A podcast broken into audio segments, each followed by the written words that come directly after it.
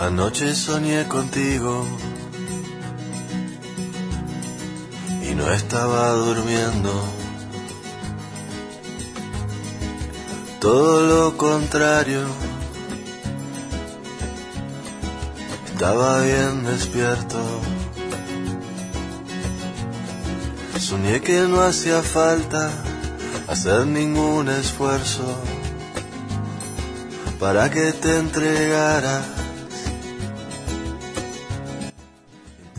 Saudações, galera. Começando mais um H-Menon. Tamo, estamos aqui, quarteto, quarteto fantástico hoje. Eu, Rafa Brasileiro, tô aqui com Lucas Fittipaldi, Cássio Zirpoli, Fred Figueroa. Fred tá vivo, né? Vivo, Sem mala só, né? sem mala. Daqui a pouco a gente chega lá. Mas Fred, esse musicast aqui.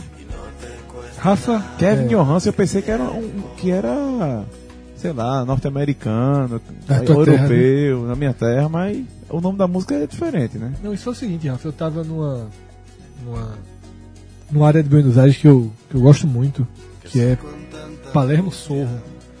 É, o Palermo é dividido em, três áreas, né? Que é Palermo, que chamam alto, né? Mas que é o Palermo normal, Palermo Sorro e Palermo Hollywood. O Palermo Sorro no sábado tem uma feirinha, é um lugar mais alternativo, um pouquinho alternativo, não é tão turístico, né? Tem um lugar muito que eu sempre, quando dá, é um pouco afastado, sempre quando dá, eu gosto de, de passar lá. E aí, enquanto minha esposa provava roupa, não sei o que, um, um- um- lá tem muito desses coletivos de, de, roupa, né? Que você no mesmo lugar reúne 10, 15 é, estilistas e, e essa linha mais alternativa, como eu falei. E aí, tocando a música, que cantor do caralho. Tocava uma, tocava duas, tocava três, "Pô, repertório do caralho. Perguntar lá o cara, quem é que tá tocando? Ele assim, pegou um cartãozinho, escreveu pra mim. Eu fui procurar no Spotify. E tô começando a ouvir agora, na verdade. E essa era a música mais, mais executada no Spotify. E quando eu vi a música, eu me lembrei, "Pô, eu conheço essa Alguém fez uma versão em português dessa música. Isso ficou na minha cabeça. E aí eu pesquisei no Google e lembrei. Paula Toller tem uma versão. Não é no Kid Abelha, já na carreira solo dela. E, mas a versão dele é muito melhor que de Paula. E eu acho que é uma boa indicação, porque me surpreendeu a qualidade da música. Tem um, tem um, um, um quê de melancolia, eu gosto desse tipo com gaita, com, com guitarra, eu gosto dessa mistura um, do rock meio, meio country, não o country original, digamos assim. E acho bem legal, ainda estou ouvindo, na verdade, conheço muito pouco. Eu vi 3, 4, 5 minutos desde que cheguei, quero até ter um pouco mais de tempo para ouvir melhor, mas eu tô, cheguei há pouco tempo dessa viagem e passei mais tempo, na verdade, ouvindo o próprio podcast que vocês gravaram de Regratórias do que música, né? Mas fica aí essa dica. Ele é argentino mesmo, mas o pai é norte-americano. Não sei se o local de, de nascimento dele tá correto, mas tá aqui como ele nasceu no, no Alasca. Ou seja, o cabo é todo alternativo. A mãe dele é argentina, o pai é norte-americano. E chega a ter música em inglês, tá? No Spotify eu vi que ele tem música em inglês também. É, e quando ele tinha 12 anos que a família foi pra San Diego. Lógico, tô aqui no, no Wikipedia, certo? E é um cara que já tem uma carreira um tempinho longa, desde 85 aí, o homem tá tocando. Já teve parceria com outras composições, você falou Paula Toller, mas Paulinho Mosca já foi um cara que interpretou outra, outras canções dele aí. Nome pra boa indicação, Fred. Eu vou dar uma pesquisada maior. Eu confesso que eu estou indicando muito mais ainda no embalo do que do que escutando de verdade. Vou fazer minha playlistzinha dele, mas a primeira impressão foi é muito raro, né, quando você gosta da coisa na primeira na primeira edição, ainda mais não sendo o seu idioma. Porque até de artistas que você gosta, quando você compra um disco ou você vai ouvir o disco a primeira raro. vez, tem um certo estranhamento. Imagina um- um- um- uma primeira impressão assim, essa é muito raro acontecer. Muito raro mesmo. E quando acontece é porque de fato vem, vem coisa, coisa boa por aí.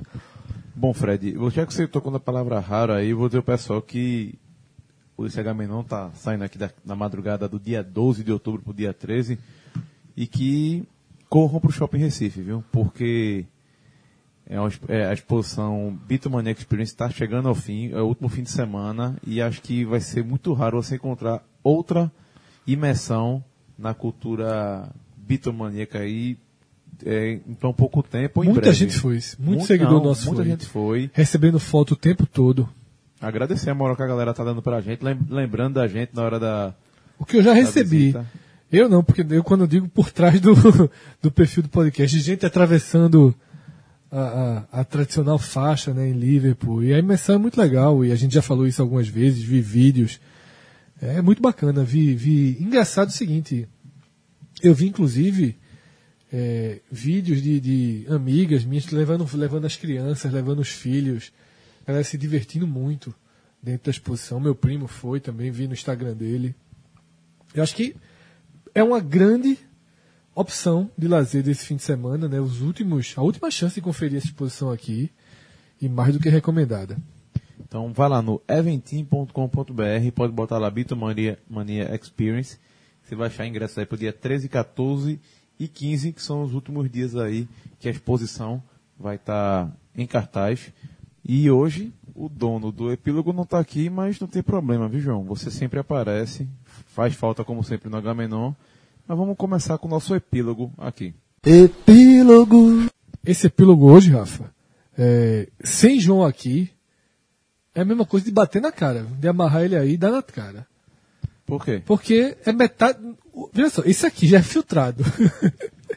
esse epílogo aqui já está filtrado. Já é o epílogo do bem. Do que chegou de opiniões sobre. A orelhinha vai coçar. Vai coçar. Porque tu tava fora, não foi? Tava, tava fora. Foi o seguinte, o último Agamenon foi o Agamenon da exposição do Man. E aí todo mundo deu opiniões tal. E já era esperado, né, que João fosse o, o, o, o que tivesse opiniões mais, mais com, tá me faltando palavra, Contundentes. Não, é, e mais, que gerasse uma reação negativa maior, até porque, por ele ser o mais contundente, na opinião, na opinião dele, mas assim, é, li várias mensagens que chegaram e acho que foi muito legal o debate que a gente conseguiu ter. Já tinha gostado no dia e vi que muita gente valorizou.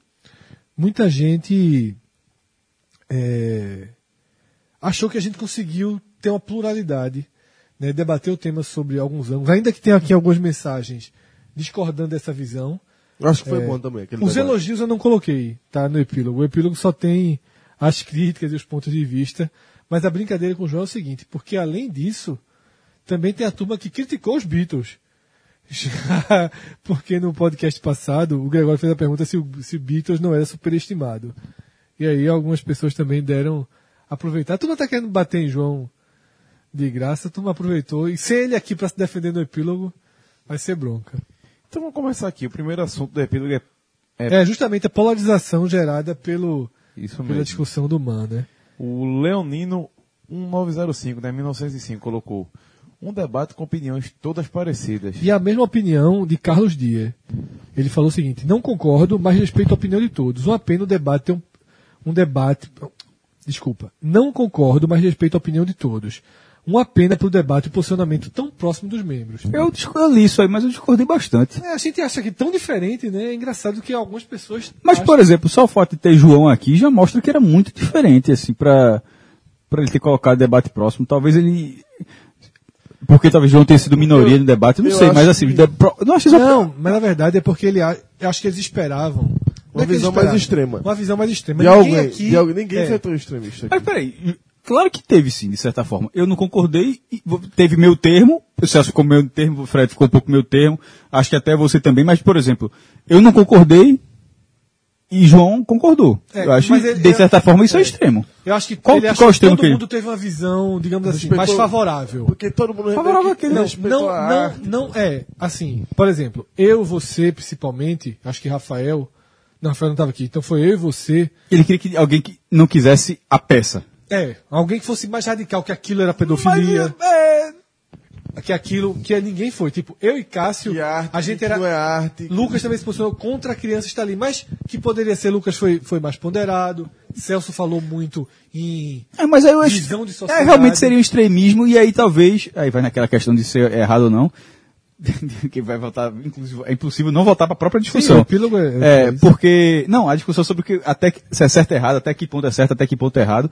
Porque a gente estava tentando não discutir a peça. A gente estava tentando discutir a, formação psicológica de uma criança, o quanto o quão a peça influenciava. Porque a- a- aquela peça nem a mais bizarra da história. Não é, a gente lembrou aquela A, a- que... aquela do dedo, tem uma, gastou uma da vela, pô. Achou uma dessa que o, o cara ca- cagando tinta, porra. O- Esse caso eu tenho entendido certo. O cara bota tinta e depois. Meu irmão, o cara. É um negócio assim muito louco. Caso eu tenho entendido certo. Mas, nem- obviamente, como é a mesma coisa que você falou do programa. Nem me interesso. Eu vi, li por alto o suficiente pra. Não, eu, quero me inteirar pra saber exatamente. Não, porque é, é o que não. Nem me interessa muito pra saber exatamente o que o, cara, o que o cara tá querendo mostrar com aquilo ali. Então, não era a discussão da peça. A gente tentou não ser a discussão da peça. E a partir disso, o extremismo não poderia ser sobre a peça. O extremismo era só sobre a participação da criança. Isso. Até, e a gente. Foi um debate que também seguiu muito pelo uso político, né? Tudo aquilo que, que, que gera justamente a transformação de tudo em Detalhe, polarização. para não ter o, o, o epílogo 2. Caso tenha sido esse extremismo que ele tinha falado. Sim, porque, claro. não sendo isso, eu não sei que extremismo ele se refere. Porque eu acho que, de certa forma, sobre o tema, eu acho que, entre aspas, houve tre- extremismo. Com um achando 100% certo e outro 100% errado. E só lembrando que, de fato, assim, os elogios das pessoas que indicaram acabou não entrando porque a gente não colocaria no epílogo só para jogar confete em nós mesmos. Mas aí foi melhor trazer justamente os que questionaram, os que tiveram a visão. Embora alguns tenham curtido o debate. Quem Não, muitas pessoas falando, muita gente, eu também vi muito isso, cara. Eu vi muita gente recomendando o debate, inclusive. Achando que Eu não cheguei a ver isso não, mas que bom que teve então. conseguindo, conseguiu ter justamente isso, Até uma visão porque- calma, né? Até porque foi uma visão calma, mas com pontos de vista distintos. Eu também Ao achei isso, contrário dessa visão aí que, que ele colocou, que achou todo mundo muito parecido, eu achei com visões bem de- nuances, inclusive, entre cada um, com É. algumas nuances, é, é, detalhes que, que- que diferenciavam Que as acho que, é, opiniões o de cada segredo um. ali acho que foi que a gente conseguiu separar. E a gente separou isso no debate. Disse que separaria o fato da polêmica. Tratando como duas coisas diferentes. Uma coisa é analisando o fato, outra coisa é analisando a polêmica, talvez muito calculada, que tenha havido. Bom, o próximo, Talvez o cara esperasse uma coisa assim, alguém que dissesse, não, aquilo é um absurdo. Exatamente, Uma visão assim, que foi meio que recorrente nas redes sociais e que aqui ninguém teve. É. Uma visão que assim, o próprio João veemente, acabou assim. sendo um pouco até É. mais ponderado também. Não foi muito, mas foi um pouco mais ponderado. Bom, próxima opinião aqui do Vitor Guerra. Ele fala: Você não acha que o ambiente do estádio de futebol é mais inadequado a uma criança de 5 anos que aquela sala? Os palavrões, por exemplo. Talvez o nu que a criança foi exposta seja completamente normal para ela.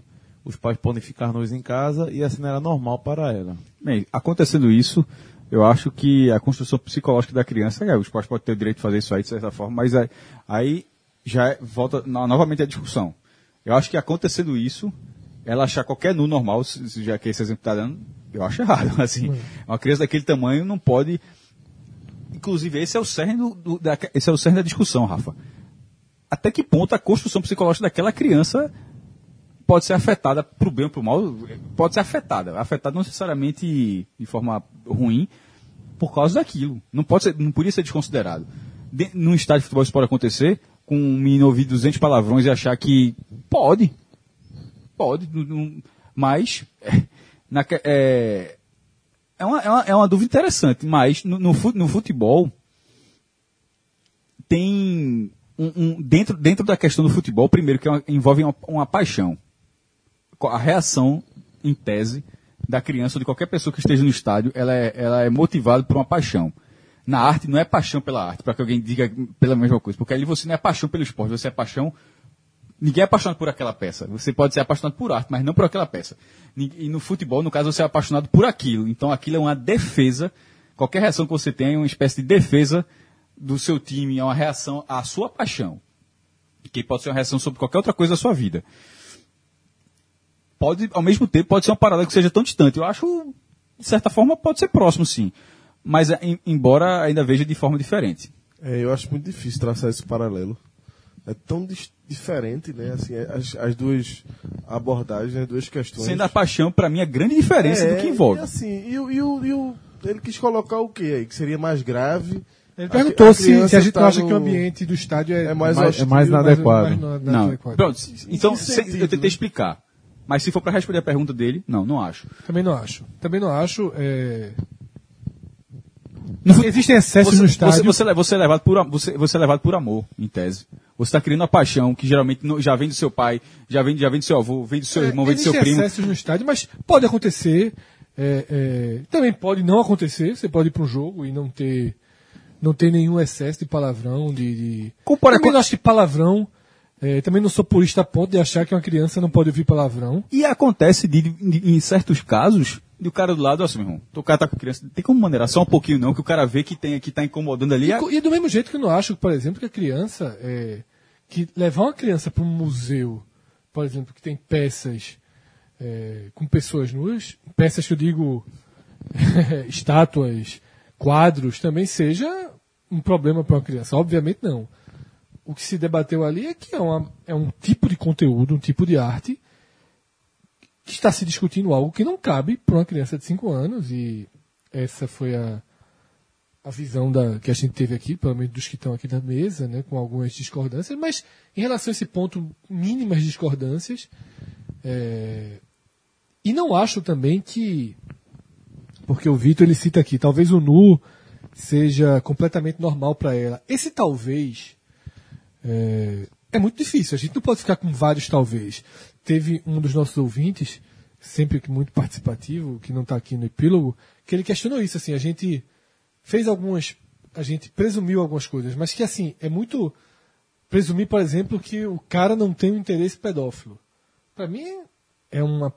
Tudo bem, a gente não tem como entrar na cabeça do cara e saber se um É artista. uma subjetividade É. assim. Mas. a Incontrolável, gente, na verdade. Parte do princípio que, pelo menos, a arte dele ali, em nada tem. Se qualquer um pode ter, e ninguém sabe dentro da cabeça da pessoa do que vem a público. Mas de até onde nos cabe analisar, não tinha como fazer essa ponderação. Assim como até onde nos cabe analisar, não tem como a gente saber que aquela criança tinha os pais assim. Importante, não foi só aquela criança. Tem uma outra imagem que mostra em outra exibição, outra outra outra, tá faltando a palavra, outra exibição mesmo da peça, ele tá com quatro, três ou quatro crianças de mão dadas. Até porque, Fred, o cara não fez, não faz aquela peça necessariamente para criança, né?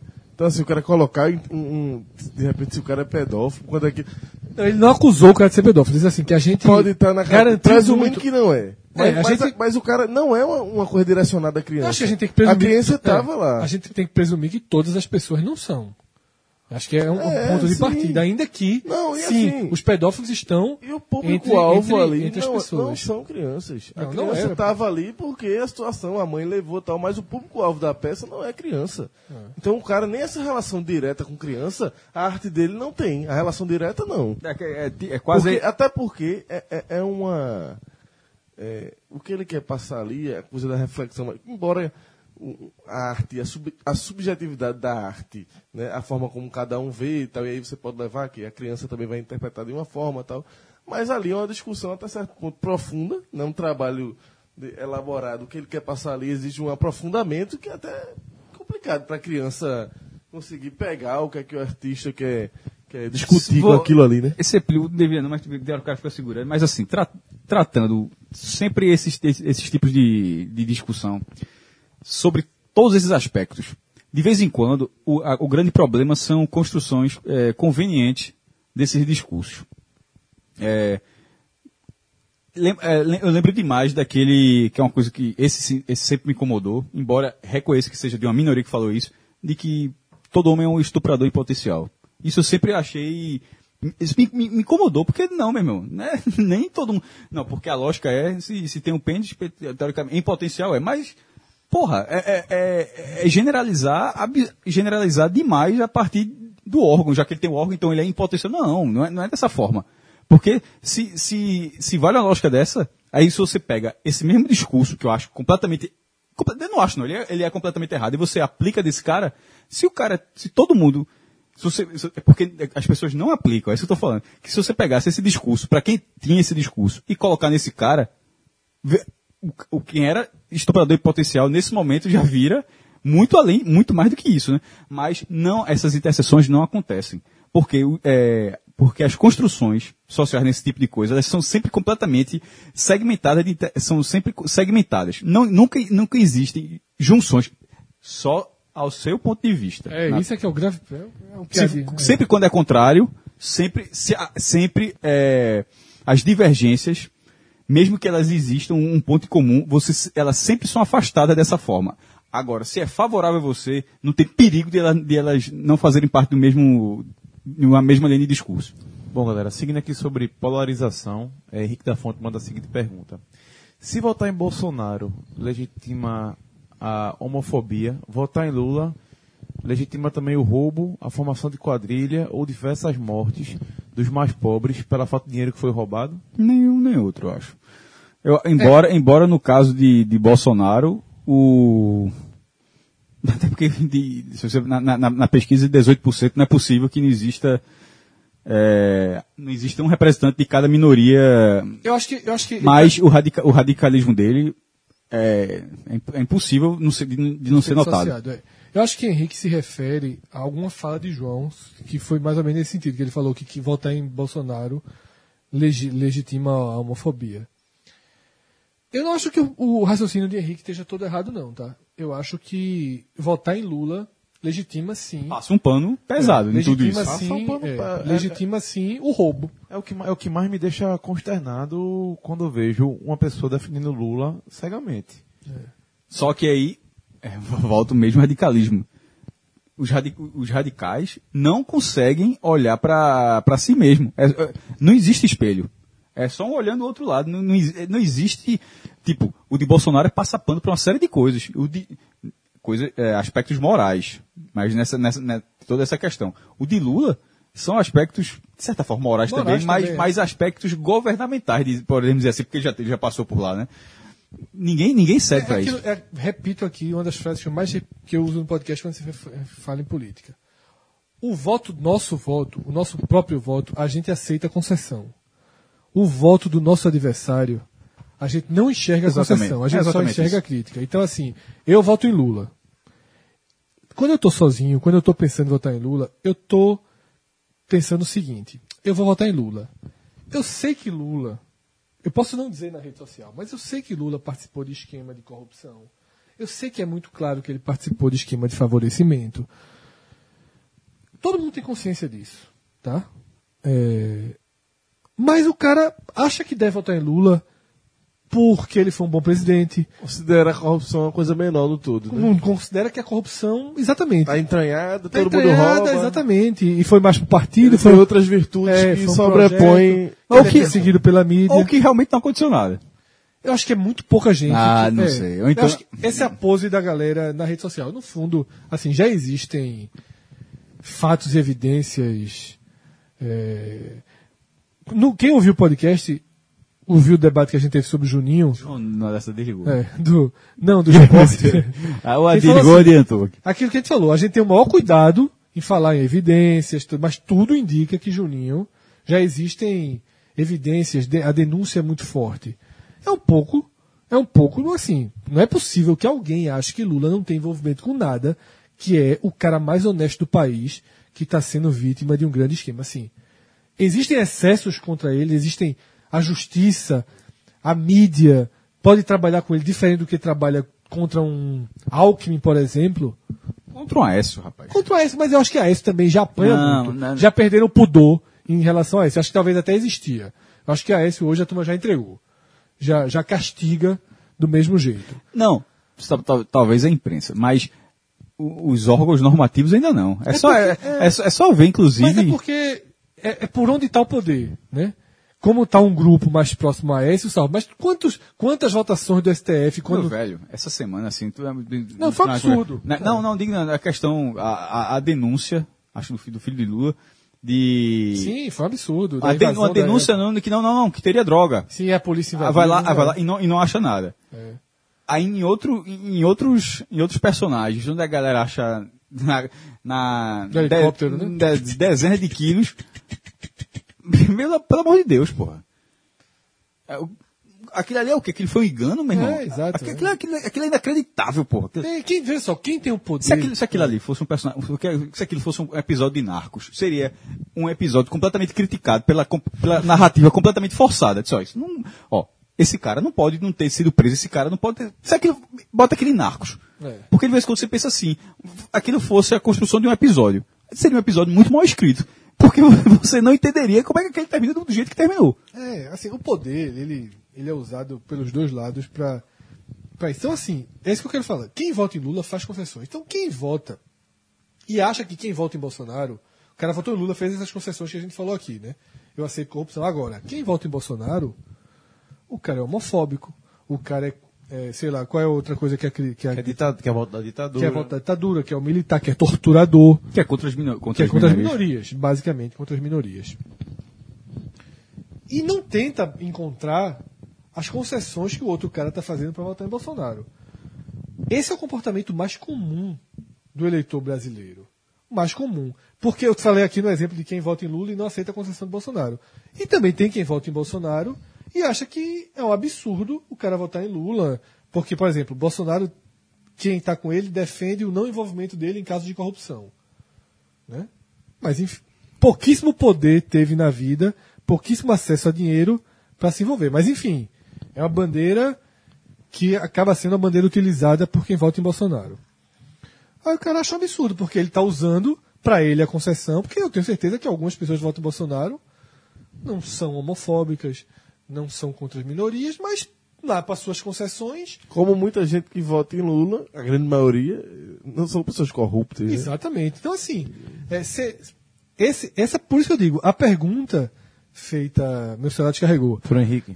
por Henrique, ela, eu não sei exatamente onde ele quer chegar com a pergunta, mas ela tem um certo sentido. Eu acho que existe sim uma simetria.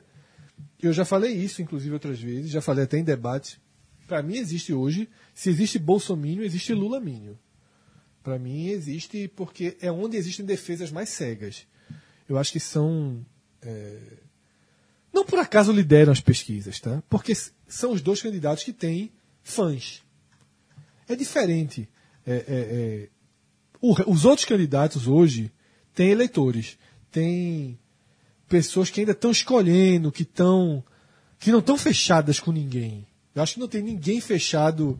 Lógico que quando eu digo ninguém tem um percentual, mas sei lá, os 8% que dizem que votam em Marina estão ali. Pode ser Marina, pode ser Ciro, pode ser Joaquim Barbosa se entrar, pode ser por ali. Quem vota em Alckmin pode ser Alckmin, pode ser o Henrique Meirelles, pode ser Dória. Enfim, tem um. um- um- as pessoas ainda estão muito flu- flutuando na dúvida. Mas Lula e Bolsonaro têm fãs. E é importante diferenciar. E Cássio, por exemplo, até teve um post que eu vi Cássio no Twitter, negócio de mulher. Quantas mulheres tem nessa foto? Alguém que foi receber, o povo foi receber Bolsonaro no Pará. Que eu acho que a gente tem que dividir, separar também.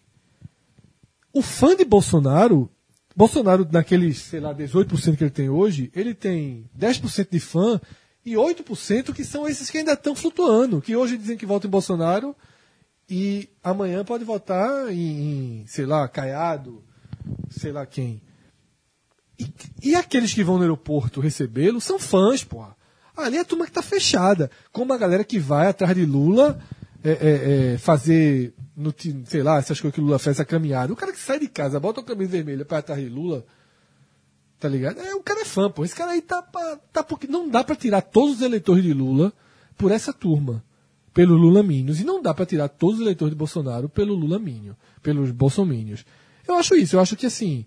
é, a gente tem que se.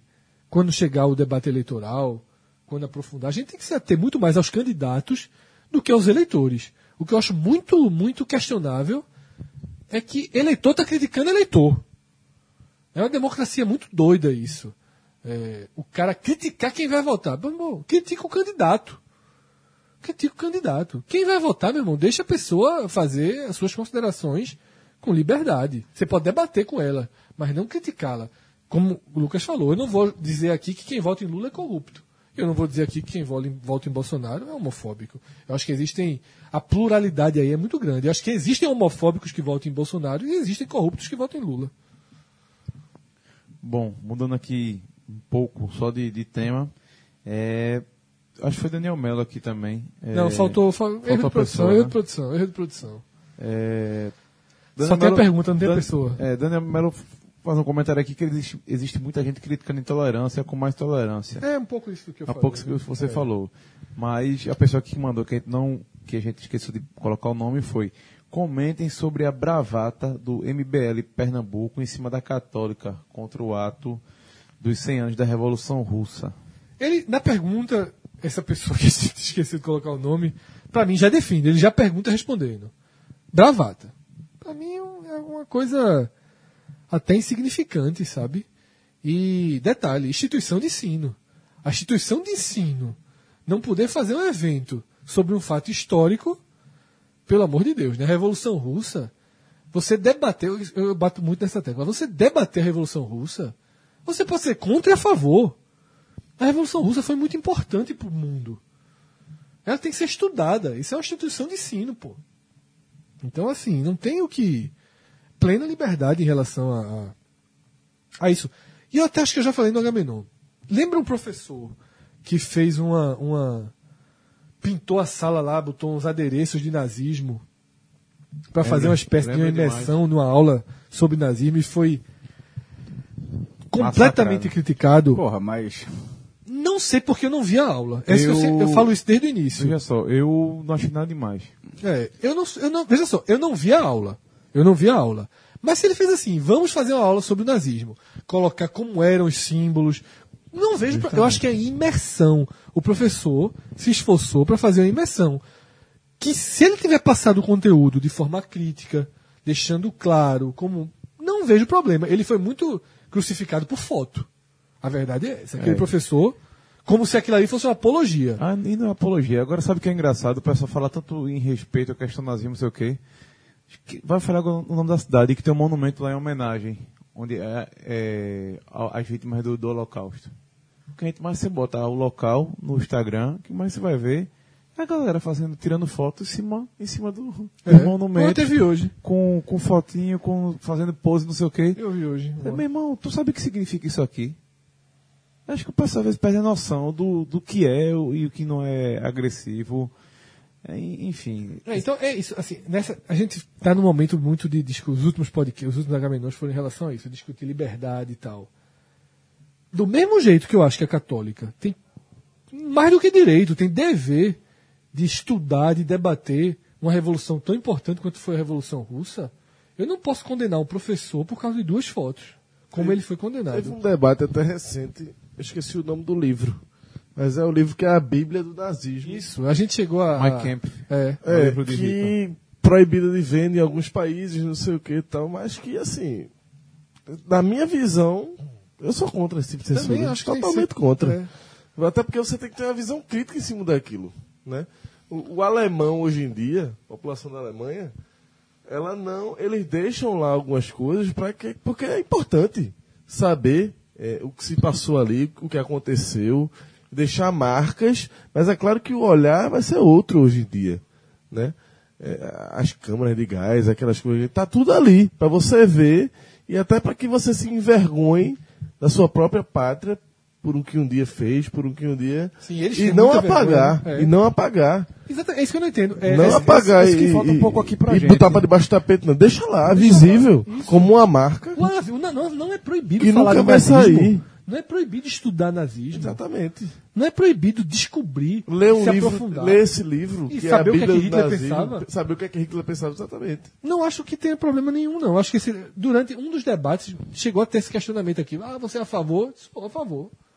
Sou a favor, sim. Por que não saber o que Hitler pensava? Claro. Quem tiver interesse. Eu posso não ter interesse, mas talvez historiadores tenham, talvez pessoas ligadas à Segunda Guerra. Não acho que ninguém vai comprar o livro e fazer um, e fundar, refundar o nazismo por causa de um livro que está disponível na internet. Convenhamos e convenhamos, né? Então, assim, é, é, é bem é bem um pouco dessa contradição que o Cássio falou lá do início, né? Que, que tudo que é pro seu lado, ok, tudo que é pro outro lado, absurdo. Eu tenho muito a, a visão crítica, a falta de crítica das coisas. E que eu acho que o Brasil, às vezes, é muito ingênuo e parece ter um, um puritanismo que tem que aprender o cidadão a, a- a ter uma cultura crítica para tudo na vida. Ele tem que crescer com uma cabeça crítica, sabendo que onde ele está pisando, sabendo ser questionador, sabendo encarar as coisas que acontecem, diversos temas. E isso no Brasil, às vezes, é uma coisa meio frágil. Em outras sociedades, é- isso é mais trabalhado. brasileiro Né? parece que teme É melhor, confronto, né? é, é Não, melhor temem, total. apagar, é melhor não falar, não tocar nisso. O brasileiro é prefere fazer. não- a- Acho que a primeira coisa do problema é fazer piada do problema. não se preocupa em, em- em racionalizar ou até de- debater. Acho que debate, esse é o que a gente estava falando desde o começo. Quando vai debater, acho que tem que ser agressivo. Quantos, são poucos os programas de televisão que têm confrontos. Confrontos de ideias. No Brasil é muito assim. Discordar. né? É você, os programas, eles são, as pessoas que estão no programa são de pensamentos lineares, parecidos. Verdade. É, não existem. E eu já vi, é, é, é, por exemplo, França tem essa cultura. França é muito. é, do, do programa de confronto, porra. De Total. confronto mesmo. E, As pessoas. e seco, né? Uma opinião seca, ali, Seca, sem, é. sem querer agradar nada. Aqui a gente tem uma tendência cultural de meio que pisar em ovo, de, de não querer causar um mal-estar. Do meio de, termo. de, de E não quando a pessoa- É natural pessoa- da nossa cultura. É seca, ela é tratada como Grosseira. como, grosseira, como é rabugenta. Tem uma entrevista de Jô Soares com uma francesa que é um caso clássico disso, nem lembro o nome dela. Mas que foi isso, Jô, Jô elogiando aquele jeito babão de Jô, não sei o quê. E ela, quando discordava, era só tan, tan, tan. Que eu digo, meu amigo, Jogando ali era era? cada butada. Ela é. Ela- Aí Jô foi uma hora, foi, foi levantar, pra, pra querer levantar a bola, foi falar de Godard, não sei o que. Ela deu uma butada em Godard, meu amigo. Dizendo que ele era um, tipo um escroto, né, naquela área. não sei o quê. E Jô ficava meio assustado, assim. Mas ao mesmo tempo, em alguns momentos ela era doce com Jô, sabe? Era só a questão mesmo da... De ser sincera. né? Sincera, Verdadeira, 100% de debater sincera, O que você acredita. De fato, se pisa muito, muito em ovos. Ó, então, já que é pra dar butada, vamos falar dos Beatles aqui. Caio, a, turma, a turma parece que estava adivinhando que João não vinha. Caio Feitosa, Caio Feitosa, perdão, mandou aqui. Esse fenômeno de jovem ser fã de Beatles é moda de internet. Nos anos 90, Beatles era música de velho, tipo Roberto Carlos. Caio, manda aí que eu assino embaixo. É, é a pura verdade. Respeito demais algumas músicas dos Beatles, eu acho uma banda massa. Mas, meu amigo da minha geração, sinceramente, no- são poucas as pessoas que eu conheço que eu digo, meu irmão, sou fã de Beatles, porque não era da, da, da, da, menos da minha realidade. E o pior, Rafa, é que tu acha que eu, é, eu tenho uma visão de que o, con- o consumo da música e até do cinema ele é meio cíclico. Ele é moda, né? Os Beatles, obviamente, foram talvez uma das maiores modas que o mundo já viu. E ser moda não tem que é ruim, não. Né? Era um fenômeno e, e pela qualidade, por- pela, pelo momento, por ter feito a música certa na hora certa. Aí depois é o que. Como é o nome dele? Caio, né? Caio Feitosa. É o que Caio falou, assim. Aí tem um momento que passa a onda, e se, e se passam 10, 12 anos, em que aquilo ali é obsoleto. E que você olha pra trás e diz assim, porra, é muito obsoleto, a turma tá em outra. Anos 80, tecladinhos, é, é, música eletrônica, os Beatles passam, passam a soar algo ultrapassado, algo datado. E só que aí vem outra leva, aquele eletrônico já deixa de ser referência, passam-se mais 15 anos, 20 anos e surge a nostalgia. Surge o consumo pelo pelo retrô, né? Você volta a analisar aquilo é, com outros olhos. E o que aconteceu isso. Eu não acho, eu discordo dele que seja moda de internet. O que eu, o que eu é, acredito e como eu vejo isso é, é justamente o cíclico de algo que se torna datado, que se torna ultrapassado e depois as pessoas se desarmam em relação àquilo. Então, de fato, na, nos anos 80, início dos anos 90, Roberto Carlos, eu jamais consideraria que eu poderia ouvir Roberto Carlos. E hoje eu acho Roberto Carlos legal. E acho que, o Beatles, que os Beatles é um pouco isso. Bom, galera, então a gente chega ao final aqui do nosso epílogo. Perdemos um homem, né? É, perdemos o homem, mas por motivos. Esse papinho, de, esse, ele riu ali indo embora. Tá rindo? É, tá rindo. Acho que é a conversa dele, Mas então. levou um esporro aqui, meu amigo, que foi. foi... Volta pra se defender aqui, volta aqui pra se defender. Ele só falou assim, ó, vocês têm noção não. É, quer se defender não. Tá fugindo, tá fugindo, tá fugindo. Fujão, fujão. No dia que vocês forem pais, vocês vão ver o tamanho da trompa. Pera aí, menino. Tua filha é quietinha, rapaz. Tua filha é quietinha. A filha desse bicho é, é, é uma figura. É uma figuraça, mas é quietinha. A bronca é ser, ser pai de Caio, feito Eu só vou dizer uma coisa. Minha casa, nesse momento, tá um caos. Bom, galera, então Meu vamos irmão pra... tá o resgate soldado raio aqui, viu? É, Até o último homem, né? Bom, agora o Lucas foi embora, rapaz. Era, era pra ele continuar, porque era um momento importante aqui pra ele participar. Sabe por quê? No próximo dia 4 de novembro, vai ter uma festa aqui que Lucas disse que vai. É Sambinha melhor ele ter retrô. ido mesmo, porque se ele estiver aqui nesse momento. Sambinha retrô, meu amigo. Lá no Cabanga vai ter Expectativa Samir Retro, realidade. uma madeira em casa. Uma madeira. Só pra contrariar, Mole... Molechan. Molechan. Tem até que ler, porque eu me, me enrolo. Molechan. É, é- é um Megazord? É o Mega, no Megazord. palco os dois juntos. Antigo. Não pode dar certo, não. Ander, Ander, vê só, Anderson do Molejo, lá de Beto Jamaica, com o pai de Austin. Meu Deus. Vai dar merda, né, essa festa. Festa vai ser Vai dar merda A verdade boa. é que essa festa vai ser ah, é surreal, né? Até pra quem, viu só, todo mundo sabe, acompanha, é, não sou um fã de pagode, frequentei muitos deles. Rapaz, eu queria ver Fred em pagode. Foi muito, pagava. foi muito. Ah, vamos pra essa festa então, então? Já, eu já sabia que vai ter o... Dançar, o do vez, Não, podcast. dançar não, jovem. E é uma O, coisa. o pa- o passinho, o passinho. Nenhum. Nem aquele do Pagunça que vocês falaram. Eu, eu escutei no. Aquele do Pagunça era clássico demais, porra. Qual é? É porque, porra. Fim de semana. É, porra, eu, Não, não do passo, assim. É, porque era. A entradinha no palco do Pagunça era essa, pô. Eu me lembro na coroa de um bar que tinha na coroa do avião, tu lembra em Itamaracá? Nunca fui na coroa do avião. Porra, era. era... Nunca. E olha que eu gosto de conhecer a ilha, viu? Eu acho que era. Meu amigo. Só não gosto de praia, cara. Itamaracá, pô. Sim, pô, tu, eu sei, mas tu, tu não gosta nem de praia. Pô, Pô. Eu, tô falando isso, por exemplo, ilha, eu gosto de ler sobre Tanto que eu falo que eu, um, alguém escuta Agamenon, aquele programa Compradores, Compradores de Ilha. de Ilha. As duas ilhas de Pernambuco, tirando Itamaracá. Daniel assistiu um dia desse, acho que foi massa também. Pa- Tirando onda ou falando sério? Falando sério. Acho que É fantástico aquele programa. É, não conheço nem a coroa do avião nem a de Santa Leste. Tenho vontade de conhecer as duas. E, e- mas na verdade não foi um bar na coroa do avião, não. Agora, vai ser impossível lembrar. Era um bar em Maria Faria. Nunca ouvi falar de, de uma que era não sei o que, a do avião, mas alguém vai lembrar. Alguns Porque na coroa, ouvintes- na coroa mesmo. é- Não, na coroa seria impossível. Não, não sei se o não. se chamava coroa do avião. É, Alguém, alguém, o- alguém vai lembrar e no próximo epílogo vai ter esse, esse, esse, esse em Maria Farinha ali, mas eu não lembro não. Então assim, eu, foi a primeira vez que eu, que eu, que eu vi bagunça assim com atenção. Essa festa vai ser bem surreal, porque de fato pega muito a nossa geração, né, porra? Lucas aqui, João enlouqueceram porque esses viveram mais cantando juntinho, né? Com o Molejo e com o El Chan. Mas, pô, eu fui pra show de todos esses aí. No meu histórico de shows, tem tudo isso aí. Tem pior, tem Roberta Miranda, turma ia pra guerra. Não, vamos, vamos ficar com o Molechan. Eu lembro que eu fui pro show de Molejo, meu amigo. O Molejo tava embaixo nessa época. Ali no oitão, velho. Meu irmão. Num sábado de férias, tinha, assim, tinha quase ninguém na cidade, mas bombou. Muito bom pro sinal show, viu? Então, Lembra que a gente, comentou sobre Beatles agora?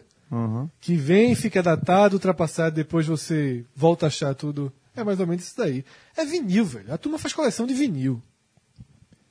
E, e vinil é caro. Cara, a turma paga É 100, 200 caro. reais no disco de vinil, assim. Só é romantismo. Só é saudosismo. É João com os DVDs dele. João comprar João. João, acho que. João trabalha com vinil também. Acho que O cara não, sem o cabeça não ter o vinil em casa o fez negócio nada. dele é DVD. João comprou muito DVD. Também tá fazendo nada DVD. É, então é, galera, Sambinha Retrô, 4 de novembro, na- lá no Cabanga Yacht Club. E agora, notícias da semana. Bom, notícia da semana que vai começar com um assunto que tá dando o que falar, né? Completando a nossa trilogia, né, Rafa? Só Futebol, política. e religião. Uma pesquisa divulgada pelo Datafolha, é, baseado já quem está gravando aqui no dia Nossa Senhora Aparecida, padroeira do Brasil, que muita gente faz, não, feriado é dia das crianças, não, meu amigo, feriado É, é porque é dia da padroeira do Brasil, assim como em- no Recife nós temos mais dois feriados, que é dia 16 de julho Nossa Senhora do Carmo, E 8 dia de dezembro. 8 de dezembro Nossa Senhora da Conceição, que todos, talvez eu me enrolo, Nossa Senhora do Carmo é oficial e, e da Conceição Eu é confesso que eu não entendo muito bem, porque todos estão falando da mesma pessoa, né? Não, assim, mas veja só, porque são santas diferentes, mas que Nossa Senhora da Conceição foi meio que adotada pela população, né? E por sinal é que eu sou até mais ligado, mas enfim, segue o jogo.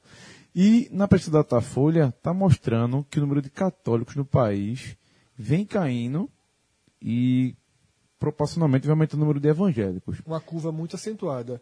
A matéria, é, Rafa, na verdade, esse é o melhor gancho da matéria, esse que a gente vai debater aqui, que é justamente essa, essa redução no número de católicos, redução gradual, constante, e eu diria que até bem expressiva no número de católicos do país. Mas a matéria trata sobre. usa o elemento para isso justamente o santo, né? a adoração ao santo. Eu acho que se essa palavra adoração foi utilizada na pergunta, ela foi mal feita. Porque mostra, a pesquisa mostra que a maioria dos brasileiros não tem adoração ou devoção a um santo. Que acho que, se não me engano, 68% do país disse não ter. Mas eu acho que é um pouco. É, eu já- nem, olhei- nem olhei. Tô, tô sabendo agora, mas me parece, com o mínimo de coisas tanto pesquisa de torcida e tal, é como se fizesse uma. é, me, lembrou, me lembrou a pesquisa, aquela primeira pesquisa do Ibope é de 69, que foi feita aqui em Pernambuco, que perguntou assim: na sua opinião, qual o time mais popular, qual o time mais popular de Pernambuco? Foi a primeira pesquisa de torcida que não perguntou quem era o time do cara. É, Ou seja, se o cara achava que era Santa, mas o cara é náutico, o cara dizia Santa. Não necessariamente. Então, a metodologia já a metodologia já atra- acaba gerando a distorção. e né? nesse caso de- desse da adoração de santos, sendo, sendo isso uma coisa, um, uma, uma, um uma questão principal no, no- no formulário, me parece muito estranho, porque na verdade eu não conheço muito católico que tem adoração a santo. Exato, porque o, é, é, e, o gancho da matéria foi mais por aí. E, mas dentro da matéria tinha o quadro do número de católicos e do número de, de evangélicos, e aí eu achei mais, mais significativo os, os dados, né? Porque Rafa tá com, com eles aí, e a queda, a queda, a mudança é muito grande no perfil, né? A Começa em mudança 40 a é, série, a, né? dança- a mudança é muito grande e, assim, é acelerada. Acelera- E, e vem no momento de nova aceleração, né? É, porque você vai olhar aí, ó, 1940, 95% da população brasileira é de católico e apenas 2,6% de evangélicos. Em 70, foi 92 para 5. Pequeno, pequena mudança, mas a partir de 1990 ela não para. 83 para 9 em 90, no, em 2000 já 74 para 16 e agora 52 a 32. É um número que o, Bra- o Brasil acho que era considerado alguns anos atrás o maior país católico do mundo. Ó, me tirou dúvida, essa de 52, 52, essa é de qual ano? 2017 agora. E a, e a anterior, 2000. ou seja, 17 anos, caiu quantos por cento? 22. Bem, é, as pessoas foram, as pessoas converteram, porque só o nascimento de gente não seria suficiente para, tipo, não nasce mais católico, só nasce evangélico agora. É mais uma questão de conversão. Verdade. E, e- e sendo isso, é, é- é complicado, porque você fala do tema assim, acaba. Porque tem. A, a religião evangélica tem vários segmentos, mas ao mesmo tempo não dá para também ignorar que tem um segmento que é muito. é, muito voltado para o lado comercial. Pô. Dá- é- Tem um deles, sim. então, que possivelmente tem uma influência enorme nesse perce- nesse percentual. Que é o da Igreja Universal, né? Sim, Basicamente. univer- Universal. E alguns outros, né? Geralmente, a, geralmente a Universal é a vizinha dela, porque sempre. Sim, sempre assim, é, você pede até desculpa se tiver algum ouvinte, mas. Ao mesmo tempo também não dá para ignorar, não dá pra gente falar desse tema e fingir que não existe uma, uma, uma relação muito. Pô, é que a gente, de vez em quando a gente grava, a gente tá gravando isso aqui depois do podcast do esporte. E no podcast do esporte, quando o Fred tava falando de, de Juninho, né, foi um- um, um debate, era muito a fragilidade da estrutura social, entre vários temas do erro dele e tal, mas teve um. E nesse ponto é muito voltado nisso aí. Eu não sei a- até que ponto esse estudo foi feito em relação à à classe social. Não foi divulgado nada, fatiado. Pode, Porque- pode até ter, mas não foi divulgado pela Folha.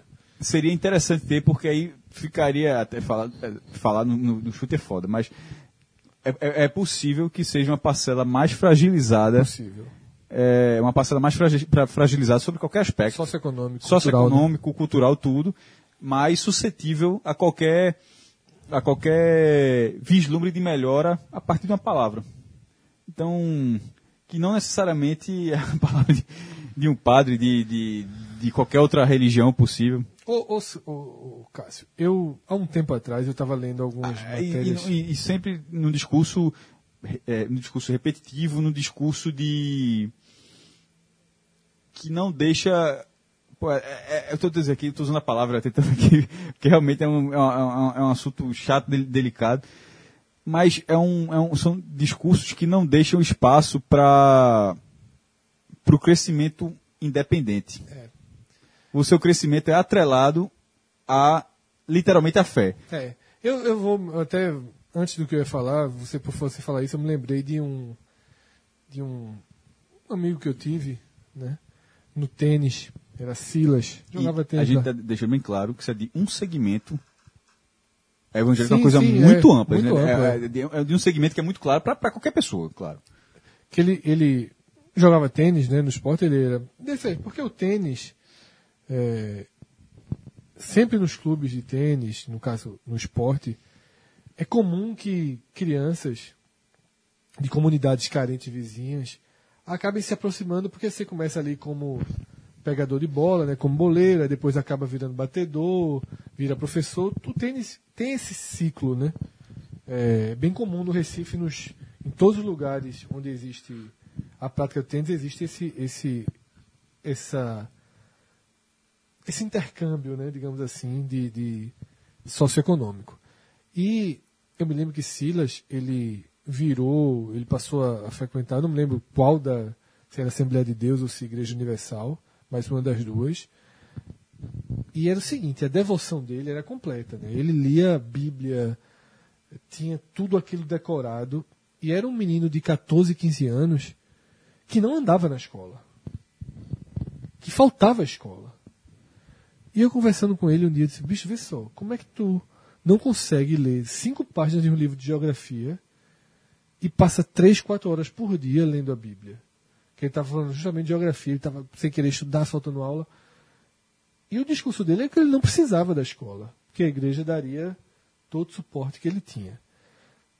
Lógico que é uma interpretação que eu sei que outras pessoas que frequentam a igreja não teriam a mesma interpretação, mas é sobre o que o Cássio falou. A gente está falando aqui de uma parcela da população que ela é, é embolsada, digamos assim, no, no- no- Não só na religião. não só na religião, mas na como- política, na é, religião, em tudo. é, é, que, e, e- e e cada vez mais caminha. Sim, so- pelo é, comércio, inclusive. Não, mas também. na mas eu digo política, na religião, no que, comércio. que cada vez mais caminha jun, é, caminham É. juntos.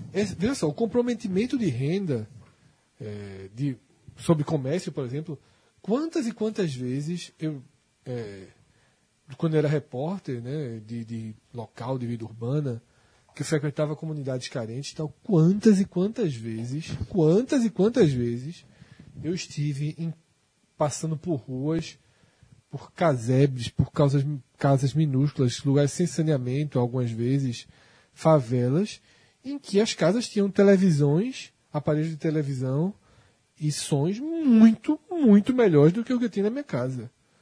Isso era o comércio, né, embolsando essas pessoas, né, fazendo com que elas tivessem um comprometimento da renda mínima que tinham absurdo. Então, pessoas que ganhavam 300 reais gastavam 190 de parcelas e a gente vê isso no dia a dia ainda. É muito comum você ver pessoas é, com, com dificuldades, com pouco ganho socioeconômico e um comprometimento enorme do salário. Lógico que às vezes por necessidade, mas nem sempre por necessidade extrema. Muitas vezes são vítimas de um comércio ostensivo. Né? E, é, como o Cássio falou, vale para a política e vale para a religião também. Eu sempre tive uma linha de defender a ação, de defender, de achar a religião como um, um elemento muito importante do funcionamento da sociedade. Eu não estou aqui discutindo fé, não estou aqui discutindo crença, estou discutindo o papel da igreja na sociedade. Porque eu acho o seguinte, esse mesmo exemplo que eu estou dando, da- desse, de- de- desse meu amigo que eu fiz no tênis, Silas, ao mesmo tempo em que ele abraçava a igreja, minimizava seus estudos, com certeza, há algum tempo eu perdi o contato com ele, porque ele parou de frequentar o esporte. Detalhe, além disso, ele passou a ter problemas com o próprio trabalho, a trabalhar menos, não podia trabalhar em alguns dias, não podia disputar campeonato, é, não podia fazer jogos que envolvessem dinheiro, né? É, tipo, ele era vivia em jogos do esporte de futebol, foi parou de ir, não podia mais frequentar estádio de futebol, passa a viver basicamente só daquilo, respirar só aquilo. Mas apesar de tudo isso, eu sempre achava importante porque ainda que ele tivesse concessões complicadas para a vida dele, ele não estava na droga, não estava no crime, porque queira ou não queira, a igreja tem um papel fundamental em isolar esses jovens. E em comunidades carentes é muito difícil você conseguir esse isolamento. Porém, quando você faz parte da igreja, é comum também que os traficantes, que os criminosos tenham respeito. Que respeitem o trabalho, respeitem quem é da igreja, então acaba sendo um fator é, que ajuda um pouco a sociedade a se manter minimamente erguida. Mas, é, e agora passando para o que eu ia falar, antes de Cássio ter feito essa observação, lendo uma matéria antiga, não lembro exatamente quando foi, justamente sobre a crise da Igreja Católica no Brasil. Acho que foi justamente quando teve a troca do Papa, né? Porque o Papa Francisco ele ele ele é mais liberal. E eu vi um, eu lembro que eu li um texto em que se questionava essa linha mais liberal da Igreja Católica, dizendo que essa linha ela é muito, ela agrada ao meio termo, né? Agrada os católicos não praticantes ou pouco praticantes, mas perde a, o contato diário, a entrega de corpo e alma, digamos assim, de parte da, dos católicos. A igreja evangélica ela é muito mais. É, ela tem um imã muito maior. Como ela é mais fechada, como ela é mais é, dura em alguns aspectos, as pessoas acabam se entregando mais à igreja. Aquilo que eu acabei de falar aqui desse exemplo. O cara não vai para futebol. Óbvio que são segmentações. Quantos e quantos ouvintes nossos, quantos do podcast que amam futebol, que são desesperados de futebol, que, são, que não tem e também, e também são é, é, de outras linhas de igreja evangélica. Lógico que a gente está tratando aqui de alguns exemplos mais, mais, mais extremos. Mas a rigidez, de certa forma, usando essa palavra, ela é importante para segurar. E eu acho que a igreja evangélica hoje, já que é religião, ela consegue se comunicar melhor com o seu público, com quem quer religião. Quem procura religião, quem quer ir para a igreja, eu acho que ela consegue se identificar melhor em um discurso mais fechado, em um discurso mais religioso propriamente dito, mais de separação de um mundo de pecado, também entre aspas, digamos assim, de beber, de consumir drogas. Um, um dos maiores é, motivos do programa de Alcoólicos Anônimos dar certo não é só questão do hábito do cara de mudar, não. É ele acreditar em Deus, uma força maior. E agora isso pode funcionar em qualquer igreja, mas eu estou dizendo isso porque eu li sobre isso, estou lendo um livro sobre isso que é a força da que, que, que os médicos ficam. Pô, como é que esse cara conseguiu mudar tudo? Foi baseado em quê? Você pode beber, se procura algum hobby, você mudou o hábito, ele, não, tem uma força que está me ajudando, porque o cara acreditava que tinha nisso. A religião ajuda muito nisso. E, falando, voltando naquele ponto que o Cássio falou de conversão, eu tenho muito caso, minha família desde que sou pequeno, era toda católica. Hoje, de boa parte dela é evangélica, de uma vertente. Meu pai também se converteu de outra vertente e por aí vai. Justamente por, por. É porque, como eu não sou religioso, me faltam os termos, me faltam as palavras exatas para encaixar. Mas eu acho isso. Eu acho que as igrejas evangélicas, e existe, como você falou, uma série delas e existe uma série muito menos radical do que se imagina. Existe, eu, eu arrisco dizer hoje que existe quase que uma interseção. Né? Uma interseção não de conceitos, mas uma interseção de posturas entre uma igreja católica, porque também já existe uma igreja católica, está em alta também de novo, uma igreja católica um pouco mais rígida, que exige um pouco mais de disciplina e de entrega dos fiéis, existe uma interseção entre essa igreja e a igreja evangélica mais solta, que existe um pouco menos de entrega dos fiéis.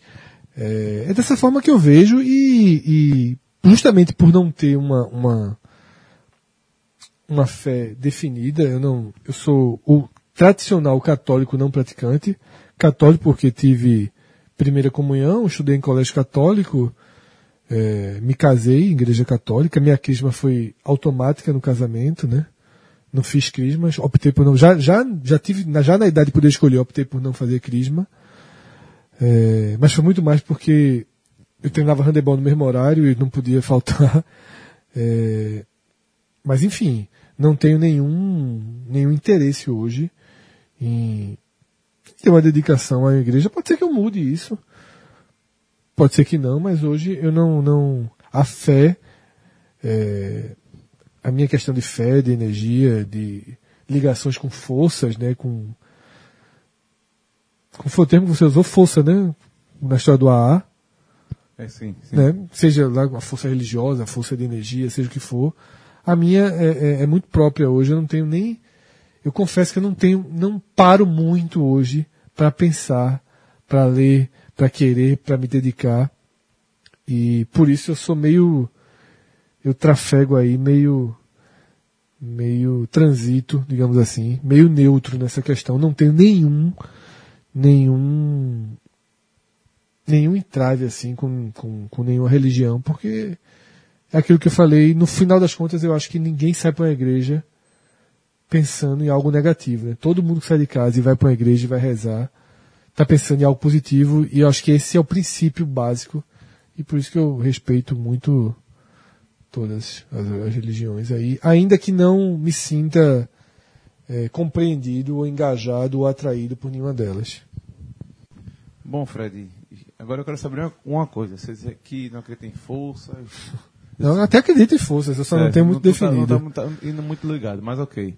Mas você não acreditar sem força, meu amigo. É, Eu fui, é, meu amigo, até em camisa repetida eu acredito quanto mais em força. Agora me diga uma coisa, você acredita que você vai ver sua mala novamente? Gritar gol antes do. Essa força é muito. Uma das forças mais reais Essa- que essa é do- existe. essa é do mal, né? É, do mal. Essa é o cara gritar gol antes da bola entrar. Essa aí eu acredito plenamente. Plenamente. Cara, escanteio. Cara, É é coisas- gol, eu chego a É desanimo. uma das né? coisas que mais irritam o brasileiro. É, é o gritar gol antes da hora. Certo, mas você acredita que você vai ver sua mala novamente? Rafael, essa saga da mala foi. Há exatamente uma semana você estava chegando em Buenos Aires, né? Exatamente, já tinha chegado, já estava sem mala nesse momento. É, muita gente acompanhou pelo Twitter, né, essa saga da mala. E eu acho que até vale, vale falar aqui, porque o Agamenon, uma das, das ideias dele é sempre ser um guia, né? Ajuda, e todo mundo tá viajando. Você E, deu uma amadorizadazinha. exatamente. Cássio mesmo aqui no off, ele vai, vai passar aqui. Já deu um conceito básico e eu amadorizei. Mas é o seguinte. Quando eu cheguei no aeroparque, né, que, é o- que é o aeroporto do centro de Buenos Aires, e não é um aeroporto menor, quando eu cheguei no aeroparque e percebi que minha mala não havia chegado, eu não me revoltei. Foi a primeira vez que aconteceu comigo, nunca tinha tido nenhum problema com bagagem, mas eu achei bem aceitável minha mala não estar lá, porque eu tive, já aqui da saída do Recife, né, foi um voo conexão em São Paulo, eu fui avisado, eu fui até proibido, na verdade, de embarcar, inicialmente pela Latam, porque o cara me avisou que eu não conseguiria fazer a conexão. O voo ia sair atrasado, o Recife acabou saindo mais de uma hora e meia atrasado. E isso tinha inviabilizaria a conexão pro aeroparque. E aí ele pediu para eu ir na- no balcão da isso já, no- já tinha feito check-in pelo celular, estava só despa- despachando a fatídica bagagem. Aí eu voltei lá pro, pro check-in da TAM, cancelaram meu check-in, anularam meu check-in e começaram a procurar alternativas de eu chegar em Buenos Aires. A que me ofereceram a primeira era eu ir para Brasília, ao invés de ir para São Paulo, de Brasília pegar um voo pro Ezeiza, que é o aeroporto distante, e chegaria meia-noite, apanharia muito mais da conexão, né? É, é, até porque minha previsão de chegada inicial era nove, nove e meia da noite. Eu chegaria meia-noite, ou seja, teria mais tempo de conexão, seria mais cansativo, e chegaria em Ezeiza, que é muito mais caro o transporte. Aí eu falei o seguinte, ó, tudo bem, eu aceito essa, desde que vocês garantam meu transporte de Ezeiza para o centro, né? Meu, meu, meu hotel era perto do aeroparque, ou pelo menos até o aeroparque. E aí do aeroparque, já que era onde eu ia chegar, eu arco. Nessa discussão, que durou uns 15 minutos, o final dela foi: Ó, mudou, vai nesse voo mesmo. E aí, meu irmão, foi na hora pressa. Aí por isso, inclusive, que eu nem vi minha mala. Eles falaram assim: a gente fica com tua mala, embarca logo pra não perder, porque isso levou mais de meia hora, já tava na hora de embarcar. Passa logo por ali, a gente despacha a tua mala e, e vai embora. Eu até voltei e perguntei, eu já tava andando lá correndo e voltei disse: só pega a mala no aeroparque, a galera, só pega no aeroparque. Enfim. Então quando eu cheguei lá, quando eu cheguei no- em São Paulo, faltavam 16 minutos pro segundo voo sair. Como hoje o processo é muito mais rápido, porque o passaporte hoje você não precisa mais passar pela Polícia Federal por uma pessoa, você tudo é eletrônico, você coloca o passaporte num- numa máquina nova que eles têm, você tira uma foto, tudo automatizado, consegui passar muito rápido, também atrasou o voo, e eu consegui pegar o voo para o aeroparque.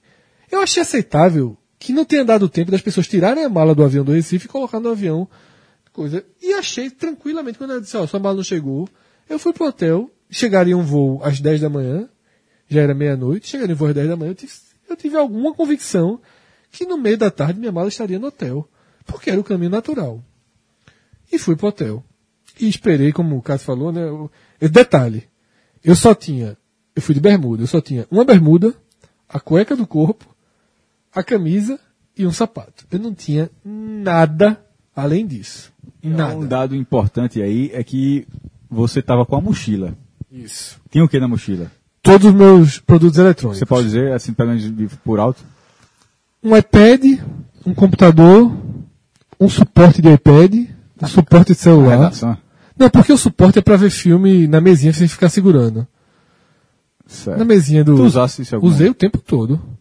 Pra ver filme. É, eu comprei lá, lá naquele chinês de São Paulo. Eu comprei um suporte de iPad e suporte celular. Isso é pra ver dentro do avião, tá falando? Dentro do mesmo? avião. Não, lá não veio não, dentro do avião. Certo. Porque os aviões hoje em dia, pelo menos, alguns voos têm aquele entretenimento, mas hoje em dia os entretenimentos das companhias já estão no celular e o Netflix, desde que inventou o download, meu amigo, que você faz o download do filme, da série.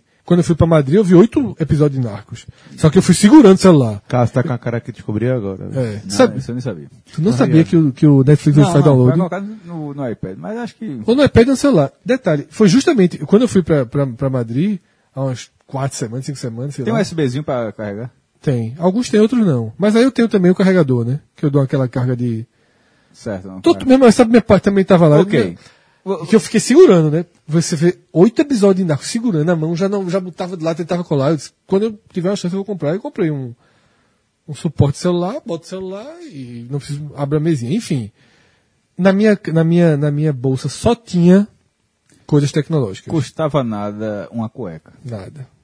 Uma cueca, assim... Eu vou, eu vou, vou dizer isso assim, porque é, eu acho pra mim chega a ser básico. Assim, básico. Hoje eu reconheço. Básico, porque todas as viagens de jornal, que geralmente são viagens curtas, algumas delas o cara vai e volta no mesmo dia. é, acontece, mesmo sendo tipo Salvador, uma, uma pauta pela manhã, você pega um voozinho de manhã, chega lá de meio-dia e de tarde você volta. Então, geralmente, você nem despacha, você nem precisa de uma mala de roupa, você não, você não vai nem pro hotel, você vai pra pauta, E no volta. carro e volta. Eu estou dizendo esse exemplo porque esse exemplo é mais incomum, mas é um exemplo mínimo. Mas mesmo nesse, eu faço, eu, eu, faria, eu faço essa coisa que é botar, no mínimo, uma, uma cueca. Primeiro, ponto- primeiro ponto, a minha mochila, por que que eu perguntei dos eletrônicos? A mochila que eu vou pro jornal tem lá um caderno que eu não uso há muito tempo. tem um bocado de papel que eu não faço a menor ideia do que seja, tem saco de bom preço, enfim.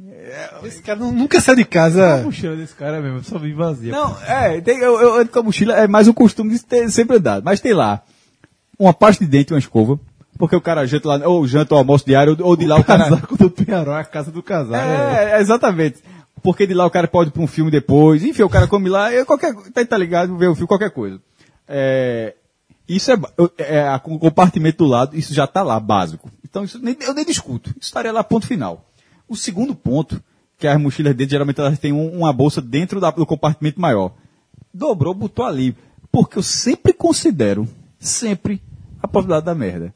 E não é, nesse caso, não, não, não tem a ver com, com a palavra propriamente dita. Tem a ver com, ó, E até com ela, né? não, não, não, não, mas não, não. Que às mas, vezes é não, mas- necessário. mas, mas nesse caso não. Mas nesse caso não. Tem a ver com, ó, é, nesse, nesse exemplo que eu dei, um exemplo qualquer, foi pra, pra Fortaleza, eu acho que falei em Salvador, mas foi pra Fortaleza, porque eu tava apontando pro Ceará Aí aqui. perdeu o voo. Não. Só dormir. É, deu a, a pauta aumentou, é, lá, dormir, coisa, vai dizer, dormir, o organizador, geralmente são organizadores que convidam, alguma coisa desse tipo. Quando é uma pauta assim, só, não, pode ficar tranquilo, vocês vão dormir aqui. E aí, pai? Lailô. Não tem necessidade. Isso tudo eu aprendi. Graças a Deus, quem não sofreu foi eu. Foi um amigo, mas sofreu bastante, que é um, pra mim é um caso clássico. Tarcísio Ferraz. Repórter diário, idos de 2005, eu acho. Era de Vido Banda, ele também, já tinha mais experiência lá no jornal. Aí teve, se não me engano, o crime que foi Petrolândia. Será que foi Petrolândia? É uma, é uma- era uma cidade, acho que é, Foi perto aquele do- promotor, não foi? não, não, não, não, não essa não. Faz, faz muito, muito, 2004, 2005. Sim, é. É, aí acho- mas acho que foi Petrolina. Foi alguma cidade ali perto do Rio São Francisco, lá, meu irmão, no, no- no sertão, mais perto do Rio, do Rio, que a galera, um cara envenenou uma pizza com chumbinho. Sim, uma, uma pizza envenenou. Aí ele foi lá, o diário, pegou, mandou repórter, fotógrafo, tudinho, foi fazer a matéria lá. Imaginava-se, veja, cara, cara é longe pra caramba. Uma noite o cara foi lá. A história cresceu, meu irmão. Porque o cara envenenou, sei lá, sete pessoas. Foi um negócio assim, foi manchete do jornal, vendeu muito jornal, a galera querendo consumir, tal, tal, tal. A editora disse, Tarcísio, é, tu fica aí. aí o cara, não, mas eu não fico com roupa. Ele disse, comprou cueca de copinho. Aí, segundo ele, não. Ele, segundo ele, ele foi numa loja lá, mas aí a lenda é a lenda, meu irmão. A lenda, a, a lenda é que ele trabalhou na cueca de copinho. E ele, ele disse que arrumou um lugar lá. Mas ne- nessa situação, meu irmão, não- uma cueca só não teria adiantado. Mas, no fundo, não precisava ter passado por isso também. E, Realmente, você já, só você ter o tempo de lavar uma e usar a outra já ajuda. amor, já, já resolveu demais. E aí vai o segundo ponto. Aí vai o segundo ponto disso tudinho. O desodorantezinho aquele de barra. Rolon. Exatamente. Por quê? É, primeiro porque o outro pode dar algum problema. de Outro no ser- embarque internacional, Pode, pode, ter, é. pode ser, ter um problema no embarque. E aí, meu irmão? E aí foi que foi o Fred, que o Fred falou, não, pô, mas no, no, mas quando o cara vai tomar banho tem tudo esse beijo. Entenda. Se a gente tá fazendo a contenção de danos, você não tá no hotel, você não tá. No hotel é muito fácil, não tem tudo bem que não tem desodorante, mas tem shampoozinho pequeno, tem tem tudo, pô. Tô falando de banho de pia, meu irmão. Tô falando de. eu tô falando, você Eu tá. acho que esse cara sai de casa sem saber se pode chegar. é, é banho de pia, é você. Quando volta pra casa, quebra a porta todo dia, tu agradece. É. Senhor, muito obrigado por ter voltado em casa. Agradeço sobretudo porque o porteiro sempre demora a abrir. Eu fico na rua torando aço. Quando eu entro, eu agradeço. Porque essa conversa, antes, antes de gravar, começou assim, Cássio. E aí, foi lá e Luan a primeira com. Porque eu cheguei 11 da noite, tava com a cueca desde uma da tarde, né? Desde meio-dia, quando eu tomei Essa banho. é a pergunta, ela virou, virou quantas vezes a cueca? Foi lá, Lô, lá. Meu Deus do céu. Ela, já tava quente. Quando o cara vai pular. O Lô, o cara aceita tranquilo. O cara usou um ladinho. Inverte. A pergunta mais importante. Bridgestone, Pirelli, Não entendi. um freiozinho. Que baixaria. Caralho. Esse bicho João é um medo da porra, Não, veja só, eu tava limpo. Pelo de seguinte. pau aqui, pisou aqui. eu- Não, limpo, literalmente, eu nem quis falar nesse sentido. eu tava tranquilo porque eu ainda tava. Quando no regime a produção é muito menor. Só que lá eu soltei, então lá eu trabalhei forte, mas até os primeiros dias Pronto. a produção aí, era, era mínima. aí é um, é um, é um desodorante. Porque, cara, meu irmão, isso tudo aí. Sabe por que eu tô falando? Aí todo- alguém pode dizer, pô, mas isso aí você não segurou a viagem. Segurou dois dias. É. Porque É só ver a dificuldade que eu tive no primeiro dia. Exatamente, É, porque Porque, o primeiro dia eu quis assim, veja só. Aí to- todas as pessoas vão dizer, é, gasta, compra coisa que você. Só que, como eu estava muito convicto que a mala chegaria no primeiro dia, no primeiro dia eu me ative a duas questões básicas. E pegar o próprio ingresso, né? Do show, que eu estava indo pro show do YouTube, e pegar o ingresso e tentar resolver a questão do avião, a questão da mala. Então deu sorte, sabia? É, então eu não quis. Ah, só, só pra... Porque foi no Aeroparque, né? Não, se fosse no Exeis, Se eu fosse no Ezeiza, que é do outro lado da voltaria, cidade, daí tudo leva, vai mal, porque é, é, uma- é um traslado caríssimo do aeroporto. O aeroparque é Aí- realmente no meio da cidade. Tipo, Então eu não, aqui- pre- eu não me preocupei, eu não quis fazer a compra, porque eu achei que a malha ia chegar.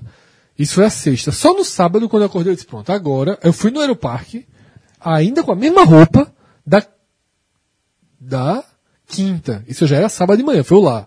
Lá, Lô, aí foi justamente o dia do lá. É, Elástico já saltando. porra, só de bermuda, porra. Só de bermuda. A noite da sexta só de bermuda, pô. É foda, pô. Frio. Eu não sinto muito frio. Mas assim, porra, sair pra jantar, não sei o que é chato, porra. Só de bermuda.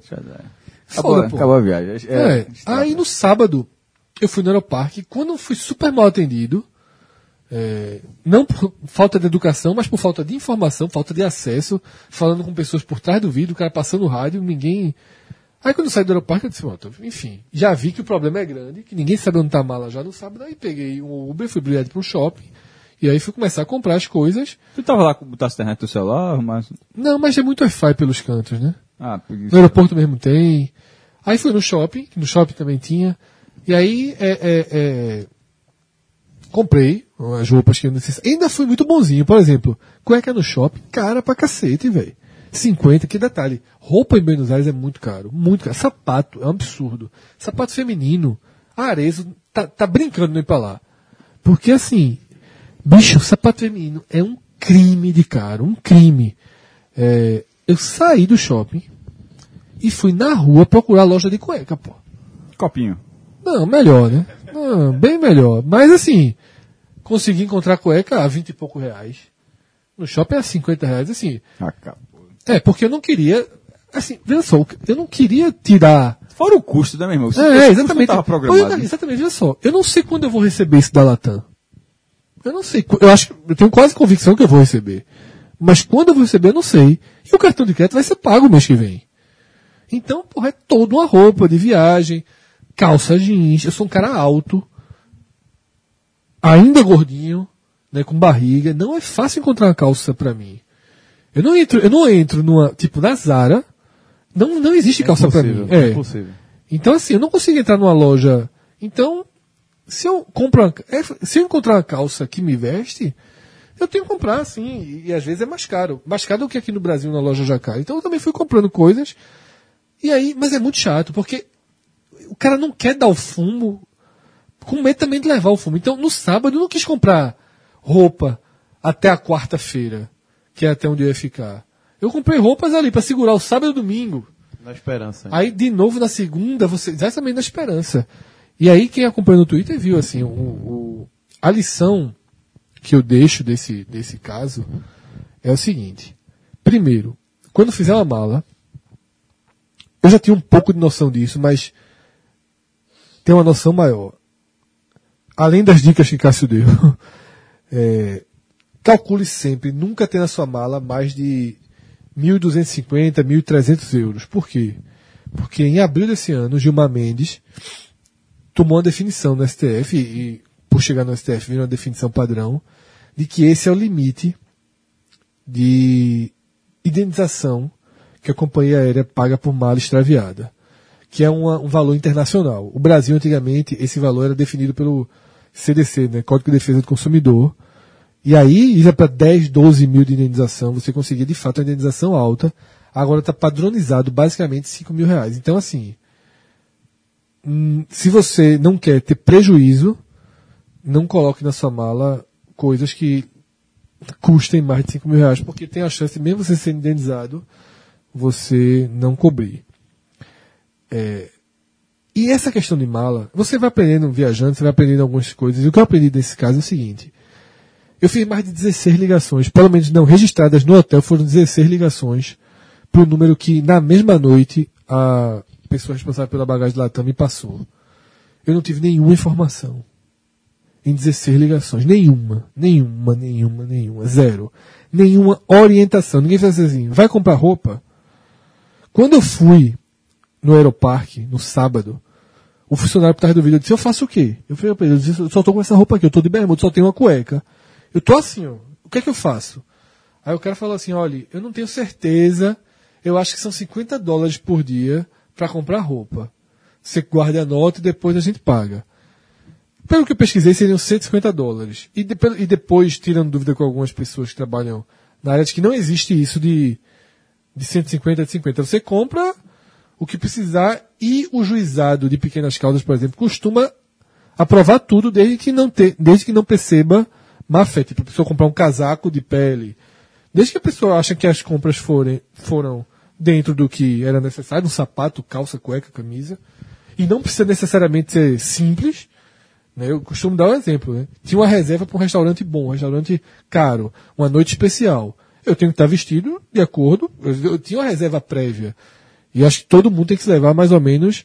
Se o cara, sei lá, ia vai correr, maratona que está na moda, certo? Vai ter até uma maratona lá de semana, um monte de gente chegando para maratona. E o tênis do cara for extraviado, o cara vai ter que comprar um tênis de acordo com a maratona que ele vai correr, ou ele vai deixar de correr a maratona.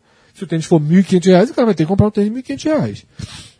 É, e aí foi um- a única informação que eu tive. O call center, na terça-feira, que era meu penúltimo dia lá, o call disse que não podia me atender, porque eu comprei Latam e disse que eu operei o eles se separaram. É um caos. Então, essa questão de mala se resume à boa vontade de quem trabalha diretamente com isso. E eu só tive boa vontade na volta, quando eu já estava em São Paulo, que eu encontrei um funcionário da Latam chamado Jackson, que era responsável pela bagagem. Ele foi educado e prestativo. E em cinco minutos ele localizou minha mala.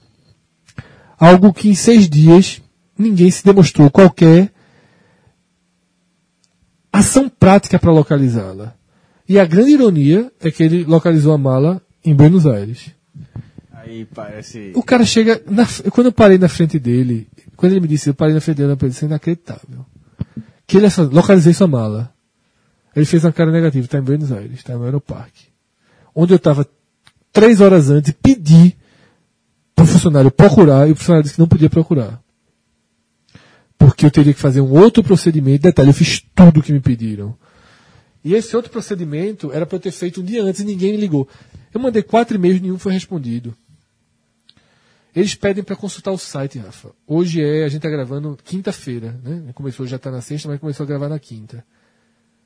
Eu entrei no site antes da gravação. Não tem nem a informação que eu já sei que a mala foi localizada. Ou seja, se eu não tivesse chegado de São Paulo e procurado essa pessoa, eu continuaria zero. Oficialmente, se eu ligar para o call center agora, como eu liguei hoje, eles não sabem de nada. A informação é nenhuma. E é muito grave isso, assim. E possivelmente eu vou ganhar a indenização, possivelmente eu vou entrar. Estou esperando a história se resolver ainda para pensar. Num...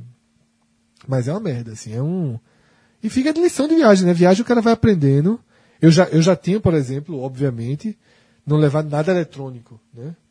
Na, na bagagem. Mas minha esposa mesmo vacilou, porque a gente fez uma bagagem para mim para ela, ela colocou anel, é, brinco, né? Coisa que você pode levar na mala, numa, numa bagagem. Tudo que você puder levar na bagagem de mão, tudo que é extremamente importante, leve na bagagem de mão e concentre a bagagem para roupa.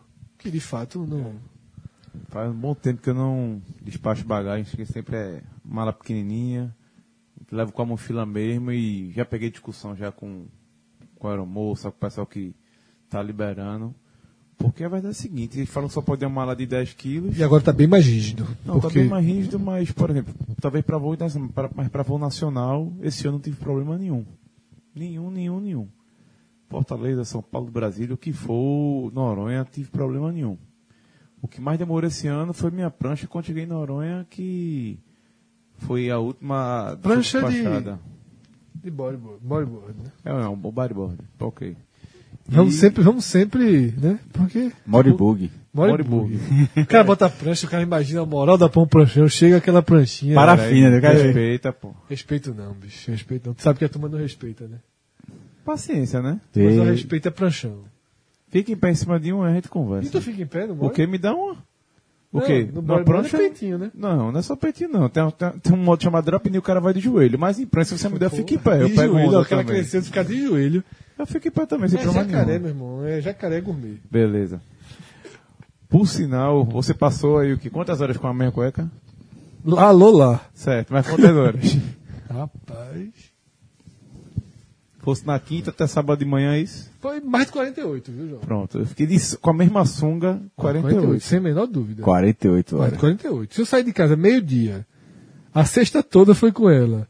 No sábado eu terminei minhas. cu- 48 para 55. Não, mas pelo menos ele virou. Eu fui pra Noronha, que vocês tiraram lá no, no programa, nem ouvi, mas deve ter tirado. Fui pra Noronha de barco, né, na Refém, né? Sim, meu irmão. Sim. Por favor, me tire, me tire. Eu E, e foram 48 horas com a mesma sunga, porque eu botei a sunga de 8 da manhã do sábado, entrei no barco 10 da manhã do, do, do, do sábado, a gente começou a regata de 1 da tarde. Isso é o menos ofensivo da história, Eu- rapaz. certo, eu só fui tirar a sunga de 8 da manhã da segunda-feira. Faz a pergunta, por favor. Isso é o menos Pirelli. Firestone. Veja, é, não, não, não, não, não. Sunga é... Sunga pode. Não, a aderência da sunga, o, o os pneus, enfim. É, Mas calma, mas veja só. veja, botaram o Rafael. Que botaram? O cara não pede um negócio desse, não. né? Pedi. ah, é bonito demais. Botaram, o Ra- botaram o Rafael no. pra fazer o- a regata é, Recife Fernando de Noronha indo de barco. Porra, não parece óbvio, não parece. Mas geralmente os repórteres vão de avião e fazem a matéria com a chegada dos barcos lá, entrevistando a turma lá. E Rafael foi nessa aventura. Aí E já tinha sido feita anos Por anteriores Trajano. por Alexandre Barbosa, Alexandre foi- Marcel lá do Diário. Marcel, Marcel atravessou Marcel assim. ano passado também foi, assim. Sabia não. É, do, do JC, é, Leonardo Vasconcelos É uma, e meu irmão, Trajano é, muito, é muita já. raça. Chatinho. Tu ficasse quanto tempo, 34 horas. meu né? amor de Deus, num barco, Dormiu. Dormi. conseguisse dormir? Consegui. Em Porque, que? Aonde? vamos lá. A primeira Só, eu acabei de falar, pô, não tem banheiro o barco, né? não tem banheiro. É, de Esse barco tem banheiro não. O que acontece? Lá embaixo tem espaço para dormir, são quatro macas lá embaixo. Só que, durante a noite tava meio disputado, né? A turma, tinha até, tinha até um senhor também, senhor Fernando, de mais de 60 anos, estava, fez essa viagem também, era o outro cara sem experiência com, comigo. E durante a madrugada, do sábado para o domingo, Escuridão absoluta, né? não, primeiro é o seguinte, o sol 5 e meia não tem mais sol. Já tá vindo a lua. E quando dá 2 da manhã, não tem nem mais lua. É só estrela. O céu fica bonito pra cacete, velho. Dá Mas... medo. Hã? Dá medo. Meu irmão, eu vou lhe contar que era da medo. Escuro pra cacete e frio, velho. Frio. Só que o que acontece? O cara, a galera faz, não, bota um casaco permeável. Eu botei um casaco permeável que frio, que esquenta. Tu tinha os casacos armários pra tu eu tinha, eu tinha o meu, eu tinha, tinha lá no barco também, mas eu tava com o meu. A bronca é a seguinte, velho. Que de madrugada, e o mar tava até calmo, segundo o pessoal lá do Lex Chroma, que foi o barco que eu fui. Só que do nada- Vomitasse muito? não, não enjoei não. Tomei remédio antes de sair, durante a viagem mais dois. Enfim, foi nessa questão de enjoar foi tranquilo. A bronca é que de- à noite, tu não vê quando a onda vem não. Vem a onda, por te molha. Só que a onda não escolhe por onde ela vai entrar, velho. Tipo, eu tava com, com o capuz do, do casaco puxado, só que batia nas costas, só que ela entrava um pouco pelo, pelo peito, por debaixo da camisa, quando tu via, velho, tava tudo molhado. Ou seja, foram 34 horas praticamente com a bunda molhada, velho. Porque não tem pra onde correr, não. Me diz uma coisa. Medo. Medo dava na hora de, de ir no banheiro. Porque o banheiro era atrás do barco. Peraí, tem ou não tem? Não, tinha um balde. Não. O banheiro é o seguinte: tu tá com cinto de segurança, certo? Igual aquele que a galera usa em obra. Tu prende lá no- no- na linha da vida do barco. O barco inclinado, em torno de 25, 30 graus ali Como no é, máximo. bicho? É, o barco 20, vi- a 20, 25 graus inclinado. E tu tem que se segurar ali, outra mão lá no, na- no menino pra fazer xixi, velho. Quer fazer cocô? É do mesmo jeito. Não tem nem o, o balde. Não. É na água direto. Na água direto. Bundinha pra fora. Disse tu que era bundinha pra fora. Teve um corajoso que, que fez cocô ainda no, segu- no domingo de manhã. Como é que não vai ter 34 horas? É impossível. Só Meu teve irmão, um cara. Só um cara, eu não fiz não. Fiz, só fiz no tempo na Meu irmão, pousada. 34 horas Dá só pra teve. mandar João ano que vem não nisso. Como? Dá pra mandar João. Não, mas não vai, não tem perigo, né, bicho? Tu sabe. João se joga na água, pô. Eu já falei a história. Quando eu mergulhava, um amigo meu passa muito mal. E o cara sempre pensa as piores Essa hipóteses. história de quando tu mergulhava também pra se fuder. A, a gente, a gente perguntando as piores hipóteses, as piores ideias. Isso, 12 quilômetros aqui. Aí tá lá, meu, só que meu amigo não era dor de Uma barriga, das não. coisas Era mais aleatórias desse podcast é a época de Cássio mergulhador. Cássio várias mergulhador. vezes. Diver. Ai. Isso é a coisa mais aleatória desse podcast. É Cássio, anti-esportivo, cara- anti-tudo, mergulhador. Detalhe, mergulho recreativo com carteira. Sim. Que, que, assim, que a turma paga 500 conto, eu pagava, sei lá, um terço disso aí, porque com a carteira você é habilitado. Aí, é... Aí meu amigo enjoava muito. disso, jovem? Detalhe, esse meu amigo que enjoa muito é o amigo que perdeu a aposta. Que a gente, eu, eu, ele mesmo, Júnior. Que deve ter 100 reais e 71 Eu vou centavos. cobrar só 20. Ele, ele tá, a gente confessa que a Tá cláusula, esse cara não ganha dinheiro, velho? como eu trabalho com regulamento, como eu trabalho com regulamento, não lembro de a gente ter colocado Juro, né? de correção. Bicho, não. 20 anos, a gente tem que pensar nisso, pô. E se tivesse mudado a moeda, já pensasse, porque no Brasil, 20 anos, uma moeda. Aí tava lá desesperado, meu irmão, o cara tava, o cara tava, não, tem mais o que botar pra fora lá. E a gente lá, eu, eu, eu geralmente jogo bastante, mas esse dia tava tranquilo, tava muito pior do que eu. Aí passou um barquinho, meu irmão, bem miudinho, porque tem pescador lá dentro. Eu disse, Cássio, eu vou pedir uma carona. É, irmão, você. O cara pensa as coisas mais. Não, pô, tá ficando doido. Não, eu não aguento mais, não. Eu pedi uma carona. Irmão, esse... um barquinho, um motorzinho trincadinho, meu irmão, com óleo já no fim, voltando. Já pensasse, Mas na primeira Já noite... pegou a carona? Não, pô, porque. Só pensou. Não, veja. o dono da expedição lá do negócio não tem como. O cara assinou o negócio, o contrato, eh, tem um nível de responsabilidade. Já pensou dar uma, me- uma merda? Se cadê o cara? Não, passou o barco, barco lá e voltou com o barco. Não, Mas, pô. velho, vê só, na primeira noite, o cara, ele, que pa- parou, ele parou, ele foi primeiro a parar de mergulhar, de tanto que enjoava. eu deitei lá na, na, na popa do, do barco, na- logo atrás dele tava o cara no leme e me prendi lá no centro e deitei, velho. Porque eu tava morrendo de sono já, né? Aí teve uma hora, velho, que veio uma onda pss, certinho na minha cara, velho, no chão. Tu, deitado, tu deitava no barco. Deitado no chão do barco, velho. E não tem o perigo de, de tu balançar e Não, voar, não, tava preso, mas tava preso. Se prendia. Todo mundo preso. Todo mundo preso. Certo. Escuro estava todo mundo preso. Alguém levou uma quedinha? Não, não, teve nenhuma. de- Teve gente que Consegue ver os outros barcos? Consegue. Dá Consegue? pra ver, consegue. Só que nessa hora eu já tava bem distante dos outros. Meu irmão, quando veio essa onda, eu olhei pro relógio assim, O ó. barco é rápido ou devagar o de vocês? Era pra ser mais rápido. A gente espera, o, o, o comandante esperava que fosse mais rápido, mas botou vela que era pra um vento mais forte, não deu certo, enfim. A gente chegou, acho que foi oitavo geral no, no fita azul, mas na, na categoria não foi bem não. Meu irmão, quando essa onda bateu, eu olhei pro relógio, três e meia da manhã. Eu Fiz, meu irmão, o que é que eu tô fazendo aqui? Sábado, três e meia da manhã.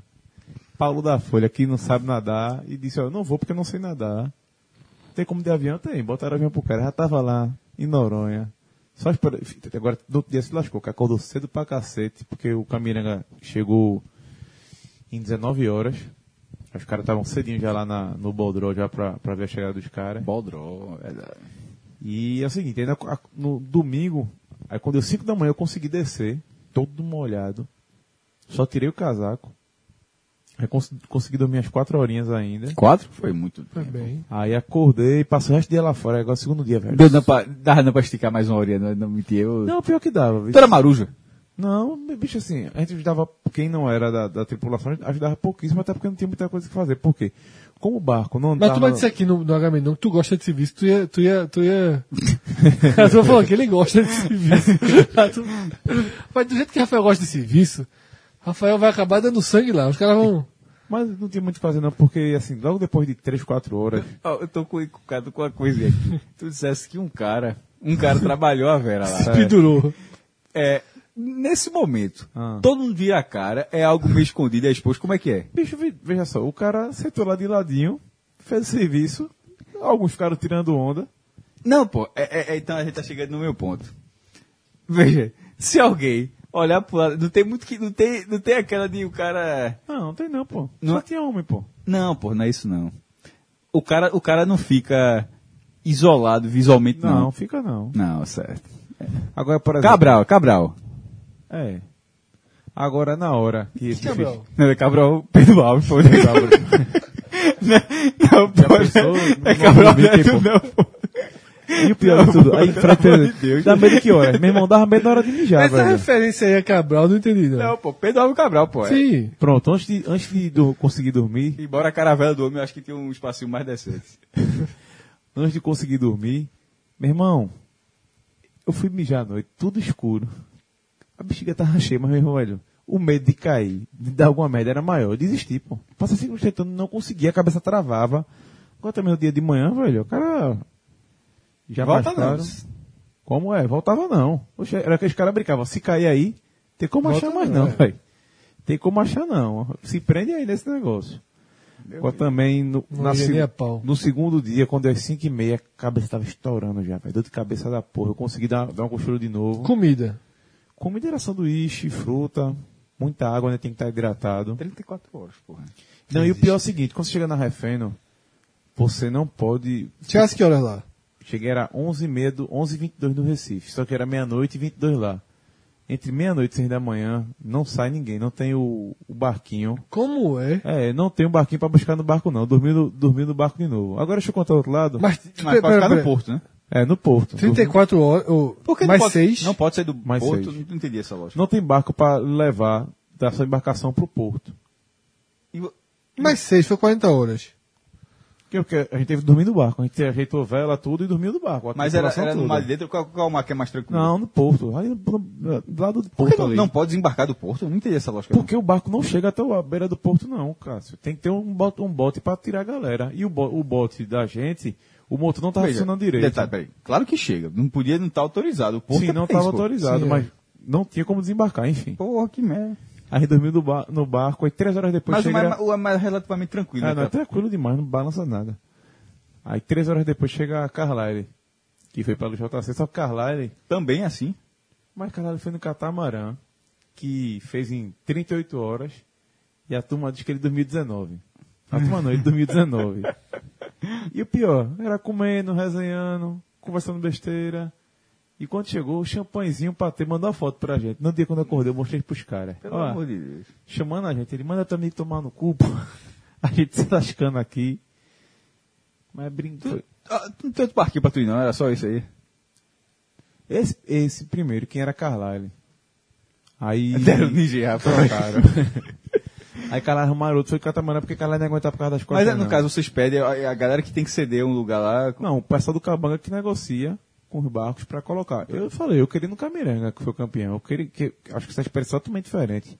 Acho que ninguém cobriu um, um barco que Mas aí já é- era dado como É certo. 80, né? é 80 quilos a mais dando É. peso, meu irmão. A, a conta dos caras é essa, meu irmão. Enfim. Mas foi uma experiência que aí eu depois perguntar. Pô, das maiores aí. Faria de novo? Faria, velho. Não tem necessidade, não. Gosta de serviço. Mas, mas valeu, valeu Ó, demais. e outra. E depois? Estatística. 34 horas, passa uma vez. Não vai passar sempre, não.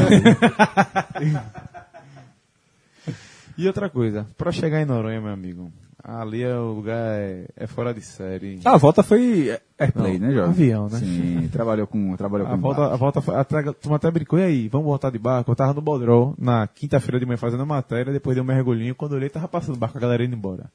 E aí, vamos junto, não. Essa vez eu vou voltar de avião, tem muita coisa pra resolver em casa ainda. Flamboyant toda a vida. Pertinho da Flamboyant. Comendo lá, flamboyant. honesto, honesto. É, agora, a ilha, meu irmão. Você- A, ce- a cerveja, eu fui lá em maio. Já, a cerveja já tá mais cara do que em maio, bicho. Não existe, velho. É eu nunca se fui em. Noronha. Isso é um crime, isso. É um crime. é. Noronha. Se- meu amigo, se tu perder a mala lá. Cara, se preocupe não, que da próxima vez que você for pra Não, Noronha... não, não, não, não. a cue- é Não, lá, não é isso lô, não. lá, lô, Não, lá, não, vou não ter é isso direito. não, pô. Se tu perder a mala lá, meu irmão. Tem o que fazer, não. Né? Eu acho, que, acho que cueca lá é mais cara que Buenos Então, Aires. eu já, por isso que eu tô dizendo, na próxima vez que eu perder a mala lá, na mochila já vai ter a cueca. Se já eu tu ligar o pra lá, lô, lá, tu ligar pra lata, a gente ser hoje, a gente não tá conseguindo encontrar essa mala, não. Como? Não é possível. Então é isso aí, galera. Chegando ao final de mais um H Menor. A gente se vê na próxima. Um forte abraço. Tchau, tchau.